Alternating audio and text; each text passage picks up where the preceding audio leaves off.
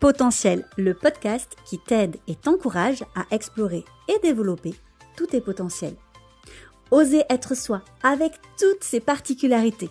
Voilà en quoi consiste mon travail depuis des années. Moi, c'est Elodie, diplômée en psychologie, en psychanalyse, coach, médiatrice familiale, formatrice et autrice de nombreux livres sur les atypies.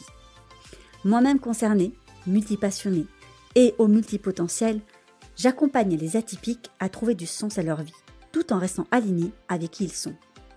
Mais encore faut-il savoir qui on est vraiment, n'est-ce pas? C'est ainsi que je te souhaite la bienvenue ici, dans ce podcast, et que je te souhaite bien sûr une belle écoute.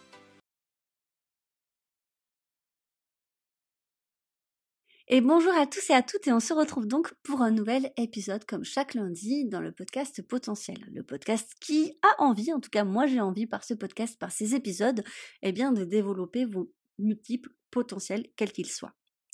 Mais comment développer ces potentiels lorsqu'on se sent fatigué, lorsqu'on a une baisse d'énergie, voire carrément lorsqu'on est épuisé? Je t'ai fait, je te rappelle, un petit épisode sur le burn-out. Je te mets ça en barre d'infos euh, juste en dessous où je te parlais justement ce que c'était le burn-out, qu'il soit professionnel ou parental, et je te proposais à ce moment-là une sorte d'autotest pour que tu puisses y voir plus clair, à savoir où est-ce, que tu te situes niveau fatigue et épuisement. Un sujet que je connais aussi personnellement d'ailleurs, euh, puisque je suis bien fatiguée, comme tu sais, avec quatre enfants atypiques qui non, ne font pas du tout les mêmes nuits que les miennes. Bon, ça grandit, je rassure tous les parents qui sont aussi là-dedans, gros big up à vous, les enfants grandissent et on recommence à dormir. Mais il y a les moments de fatigue où effectivement on a mal dormi, on est malade, un enfant est malade donc il nous réveille la nuit, on a une charge de travail eh bien un peu plus grande, un coup de stress. Bref, des moments de fatigue on en a tous et on en a toutes. Parfois ils se cumulent. Petit à petit, la fatigue, eh bien, elle devient presque chronique, dans le sens où finalement, on se réveille le matin alors même qu'on a assez dormi, ou on pense avoir assez dormi, et on est encore fatigué. Le sommeil est de moins en moins réparateur, et on a des signes de fatigue au quotidien. On est un peu plus tendu, on est un peu plus susceptible, on a du mal à prendre du recul, on a du mal à lâcher prise, et comme n'importe qui qui est fatigué et qui manque de sommeil réparateur, parce que oui, on peut bien dormir, ou du moins penser qu'on a assez dormi, même en termes d'heures. On peut dormir 9 heures, 10 heures, 12 heures et être quand même fatigué. Et on a vraiment la sensation que de toute façon, rien ne va. C'est fou à quel point la fatigue réduit à néant beaucoup de choses. Je trouve que ça assombrit énormément de choses. Et ça, ça peut être difficile. Et puis, il y a l'épuisement. Quand la fatigue est sur toutes les sphères de nos vies, qu'elle soit physique, émotionnelle, psychique, même spirituel, eh bien, il y a un véritable épuisement. Et quand on est épuisé, eh bien, c'est un peu comme une jauge d'énergie, c'est à plat. Alors, je trouve ça assez cocasse de voir qu'au quotidien, nous pensons tous et toutes, je pense, et en tout cas très régulièrement, à recharger notre téléphone. Vous savez, ce petit truc qui ne nous quitte absolument jamais, qui est la continuité de notre bras, voire qui est totalement greffé à nous pour certaines personnes. Dès que ça affiche une batterie au-dessous de 30, 20 ou 10% selon les personnes, hop, on branche le téléphone. Mais qu'en est-il de nous? De notre batterie à nous? Quand est-ce qu'on la branche nous? Et je trouve ce sujet, eh bien, on ne le développe pas assez, surtout pour les personnes atypiques. L'énergie pour une personne atypique, c'est quand même assez incroyable. Encore une fois, je trouve que l'on retrouve eh bien, cette intensité en ce qui concerne la question d'énergie. Soit on a la sensation d'avoir trop d'énergie pour les autres et on les épuise eux. D'ailleurs, on a souvent des réflexions du style mais calme-toi, vas-y, tranquille. Oh là, qu'est-ce que t'es speed Oh, tu me stresses. Enfin voilà. Donc on comprend bien qu'on a trop d'énergie et c'est vrai qu'on peut le sentir en nous, dans notre corps. Je pense notamment aux personnes hyperactives avec un TDAH. Eh bien, il y a souvent un énorme taux d'énergie et on ne sait pas trop quoi en faire.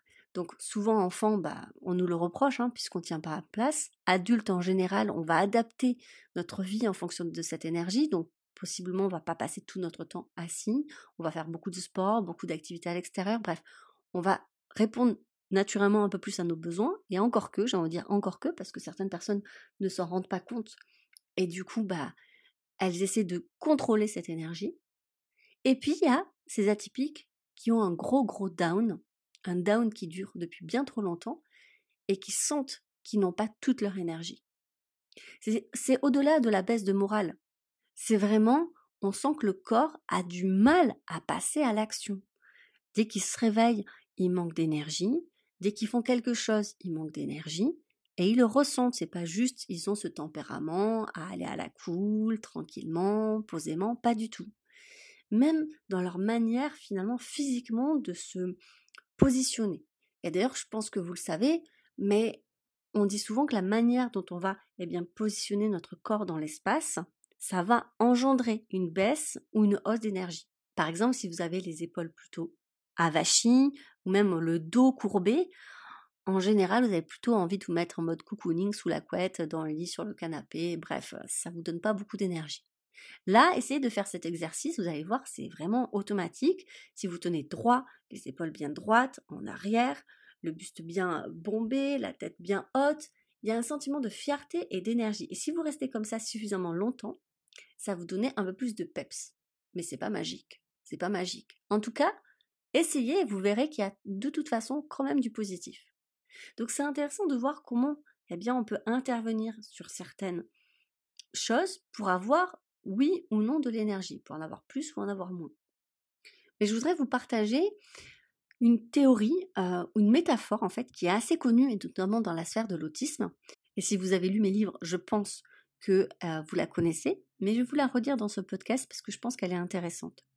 C'est ce qu'on appelle la théorie des cuillères. Alors, la première fois que j'en ai entendu parler, moi, c'était grâce à Julie Dachez, qui est une femme autiste et qui avait une, avant une chaîne vidéo YouTube, je pense qu'elle a toujours, et qui fait un travail assez extraordinaire. Elle propose d'ailleurs des formations sur l'autisme. Et c'est en lien avec le syndrome d'Asperger et la fatigabilité que les relations sociales peuvent engendrer. C'est-à-dire que on peut se sentir épuisé parfois dans sa journée parce qu'on est en lien en fait avec les autres. Autant il y a des gens qui nous rechargent, autant il y a des gens qui nous déchargent. Et, et j'ai envie de vous poser la question, est-ce que vous savez, vous, les personnes qui vous rechargent et celles qui vous déchargent, sachant que ça dépend des jours et des situations? En tout cas, cette théorie des cuillères, donc elle ne vient pas d'elle au départ, mais moi j'ai voulu quand même la nommer parce que bah, c'est grâce à elle que je l'ai connue. Elle a été mise en avant par Christine Miserandino dans son essai The Spot Theory. En fait, il est question d'une personne au départ qui a atteint de lupus, donc qui est une maladie quand même très invalidante. Et dans cette théorie, les cuillères représentent le stock d'énergie. Par exemple, on part de la base que nous possédons tous dès le matin, à notre réveil, 12 cuillères par journée. Donc, sur votre journée, vous avez 12 cuillères. Et donc, ça se recharge le soir, pendant la nuit, et le lendemain, vous avez de nouveau 12 cuillères. Eh bien, pour une personne qui, par exemple, atteint le lupus, le fait de devoir s'habiller, parce que physiquement, c'est compliqué pour son corps, eh bien, ça va lui prendre 2 cuillères d'énergie. Donc, il ne reste plus que 10 cuillères pour le reste de sa journée. Et tout est comme ça. Devoir mettre ses chaussures, devoir descendre l'escalier. Voilà, je pense que c'est assez facile à imaginer pour une personne qui est atteinte d'une certaine maladie et où ça peut être compliqué au quotidien. Eh bien, le parallèle est fait effectivement pour les atypies. Alors, attention, je ne compare pas les atypies à ces maladies-là. Mais je pense que c'est intéressant de reprendre cette métaphore parce que on ne se rend pas toujours compte de ce qui nous vide de notre énergie et de ce qui nous remplit d'énergie positive. Ainsi, j'ai un petit exercice à vous proposer. Alors, soit vous prenez des cuillères, soit vous pouvez prendre aussi des stylos ou quoi que ce soit, des bâtonnets, quelque chose en fait qui est physique, qui est représentatif de votre énergie. Vous en prenez donc 12 dès le matin. Et vous allez vite vous rendre compte finalement que parfois, eh bien, vous allez perdre l'énergie bêtement. Je dis bêtement parce que ce sont des choses sur lesquelles vous allez pouvoir intervenir. Contrairement à une personne justement qui a une maladie et sur laquelle elle ne peut pas vraiment intervenir ou en tout cas n'a pas énormément de manœuvres pour intervenir, vous, vous allez pouvoir. Je prends un exemple personnel pour illustrer mon propos. Et pour faire justement ce parallèle, moi, le matin, lorsque je travaillais au quotidien, c'était vraiment pour moi une perte d'énergie de réfléchir à comment j'allais m'habiller. Clairement, ça n'a jamais été mon truc. Je prends les premiers vêtements qui passent et ça me va très bien. Du moment où je me sens bien dans les vêtements. Sauf que, bah, socialement parlant, je sais très bien, et en tout cas encore plus de ce qu'on attend d'une femme, qu'elle soit eh bien, bien habillée, bien apprêtée. Euh, ça fait partie des normes de peut-être de politesse, je ne sais pas. En tout cas, ce sont des conventions sociales, moi, qui m'ont toujours énormément coûté en termes d'énergie. Je ne maquille pas, je me coiffe pas et je le vis très bien, merci. Sauf que je sentais bien la pression sociale de faire attention, de pas toujours, par exemple, mettre les mêmes vêtements, alors qu'en fait, en étant minimaliste, moi, tous mes vêtements rentrent dans un, dans un tiroir, donc clairement, c'est un peu compliqué. Et c'est quelque chose qui m'a beaucoup coûté d'énergie, notamment dans ma vie salariale. Et c'est quelque chose qu'en travaillant à la maison, eh bien, clairement, bah, ça m'a fait gagner un temps fou et ça m'a fait garder de l'énergie, en fait. Mais il y a plein d'exemples comme ça. Le matin, par exemple, de commencer par telle ou telle activité, ça vous fait perdre ou gagner de l'énergie. Et ainsi de suite.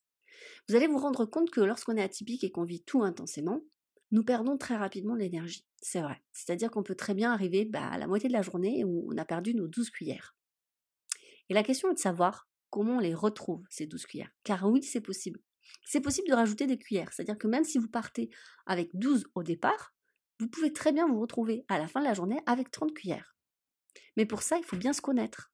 Et là, on touche un point essentiel. C'est que la plupart des personnes atypiques ne se connaissent pas vraiment. Mais comment voulez-vous bien vous connaître si vous passez toute votre vie dans la suradaptation? Dans le fait de devoir plaire aux gens, d'avoir peur finalement d'être rejeté, de leur déplaire, d'être abandonné, de ne pas être comme il faut. Si vous avez passé toute votre vie à ça et que vous continuez, comment vous pouvez aujourd'hui connaître vos réels besoins Donc forcément, vous allez vous épuiser, vous allez vous vider de votre énergie, car vous ne savez pas comment vous recharger. C'est un peu comme si vous testiez, vous savez, les câbles qu'on a parfois de téléphone qui ne sont pas compatibles d'un téléphone à un autre, et donc on essaye de le brancher. Oui, on veut bien le recharger, mais en fait on ne sait pas, on n'a pas le bon câble. Moi, ce que je vous propose, après l'écoute de cet épisode, c'est de vous questionner, mais de quoi j'ai vraiment besoin? Et ça, c'est pas évident, parce qu'il faut déconstruire en fait toutes vos peurs. Il y a la croyance ancrée, souvent lorsqu'on est atypique, que si on est vraiment nous-mêmes, on ne peut pas être aimé pour qui on est. Je ne sais pas si ça vous parle, mais en tout cas, pour moi, ça m'a énormément parlé pendant des années, et ça m'a fait beaucoup de mal, parce qu'au final, j'avais toujours cette peur d'être avec l'autre. Sauf que c'est un cercle vicieux. Parce que lorsqu'on n'est pas soi-même, on ne s'entoure pas des personnes qui nous conviennent à nous. Et donc, on renforce notre croyance qu'on ne peut pas être aimé pour qui on est, puisqu'effectivement, bah, vu qu'on n'est pas nous-mêmes, on n'est pas aimé pour qui on est. Voilà. J'espère que cet épisode vous aura plu, vous aura donné, eh bien, encore une fois, quelques pistes, quelques indications, en tout cas juste nourri quelques réflexions. Prenez vraiment soin de vous parce que votre énergie, elle est précieuse. Déjà, elle est à vous, vous en faites ce que vous voulez. Mais en plus de ça, je trouve que les personnes atypiques qui arrivent à se nourrir d'énergie positive et qui arrivent justement à se faire du bien et à se recharger positivement, apportent une lumière sur le monde dont on a besoin. Alors je dis absolument pas ça, un, pour vous faire culpabiliser, absolument pas, parce que vous faites bien ce que vous voulez, et non plus pour vous dire, bah, prenez soin de vous pour prendre soin des autres, pas du tout, on peut prendre soin de soi juste pour prendre soin de soi, c'est très bien aussi, mais c'est pour vous donner, en fait, l'idée que cette histoire, elle vous concerne pas qu'à vous, elle concerne tout le monde. Et je crois réellement qu'en étant un petit colibri, on peut faire de ce monde un monde meilleur. C'est-à-dire qu'il y a vraiment finalement un cercle vertueux là-dedans. Et je le dis parce que je sais que beaucoup de femmes qui vont écouter, alors des hommes aussi, mais c'est très féminin pour le coup, elles vont culpabiliser de prendre soin d'elles. Elles vont se dire euh, non mais j'ai pas le temps, je peux pas, j'ai pas envie d'être égoïste, on compte sur moi. Rappelez-vous de cette métaphore quand même du masque de l'avion. Vous allez aider personne si vous ne mettez pas le masque en premier. Je vous laisse sur cette idée. Et je vous dis à la semaine prochaine pour un nouvel épisode. C'était le podcast Potentiel par Elodie Crépel. N'hésite pas à laisser une note, un avis et à le partager. Je te dis donc à lundi prochain pour un nouvel épisode. Belle journée